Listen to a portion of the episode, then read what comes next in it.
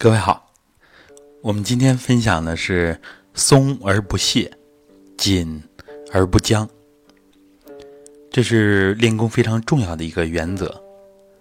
那么我们普通人呢，往往是在松和紧在这二者之间，经常呢是走极端。平时呢清醒的时候，经常是紧的状态，然后呢。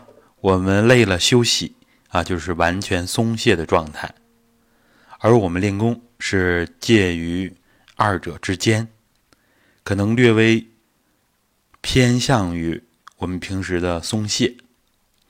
不过呢，我们要求放松，这是一个大的方向。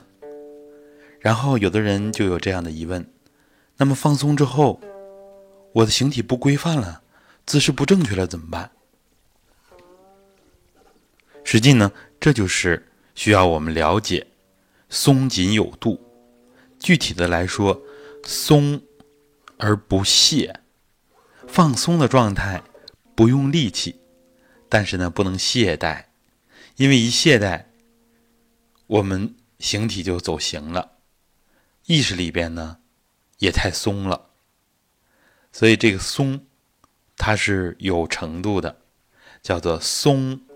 而不懈，不能懈怠，这样一个放松，相对应的紧而不僵，保持微微的紧张度。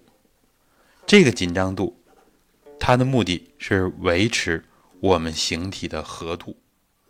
每个功法都会有具体的姿势要求，当没有特别提出来的时候。我们就按照身形的静态或动态要求来做就可以了。相关的还有一系列的内容，那么我们推荐大家最好是多听老师原版的讲课，不然的话我们讲起来也会篇幅非常的长。所以我们把大的方向给大家，请大家多听道统文化这个专辑。那么松而不懈，紧而不僵，实际上就是让我们松紧有度，让我们既保持形神的放松，又能保持内心的专注，保持形体的规范和度。那么这个需要我们慢慢的练啊，这也是我们的功夫论和知识论最大的区别。知识论呢是这个知识，我们了解了就得到了，但是功夫论可不是这样。我们学会了，能不能够做到，能做到什么程度，这都是需要我们下功夫的。所以，我们传统修身实际上真正的是要求我们实践。那么实践的一个重要的环节，就是要我们把平时那种紧的状态放掉，啊，学会松而不懈、紧而不僵，这样一个非常合度、符合中道、中庸的这么一个状态。这个状态呢，要我们自己多加体会。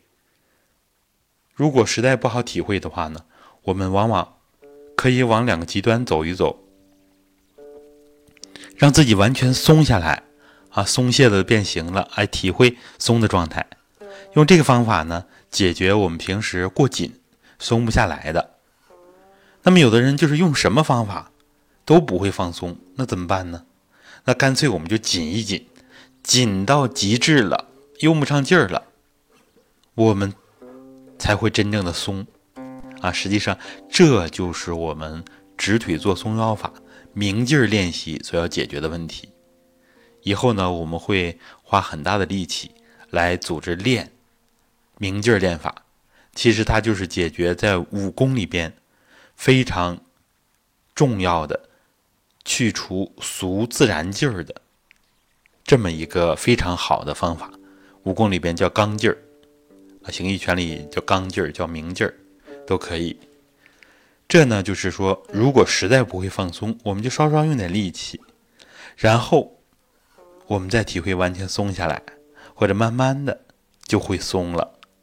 这里边有不同的路径，需要我们反复的实践，反复的学习，理论和实践一定不断的循环往复，这样才能促进我们的理法圆融。好，关于松而不懈，紧而不僵，具体怎么落实，大家就要多跟着我们口令词，它是一个。我们前进的拐棍儿，或者说桥梁，让我们熟悉这个状态。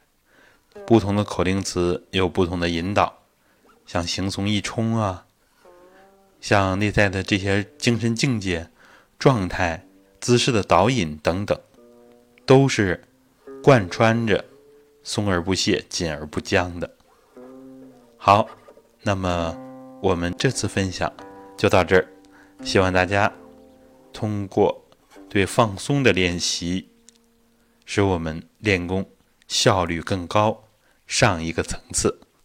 好的，谢谢大家。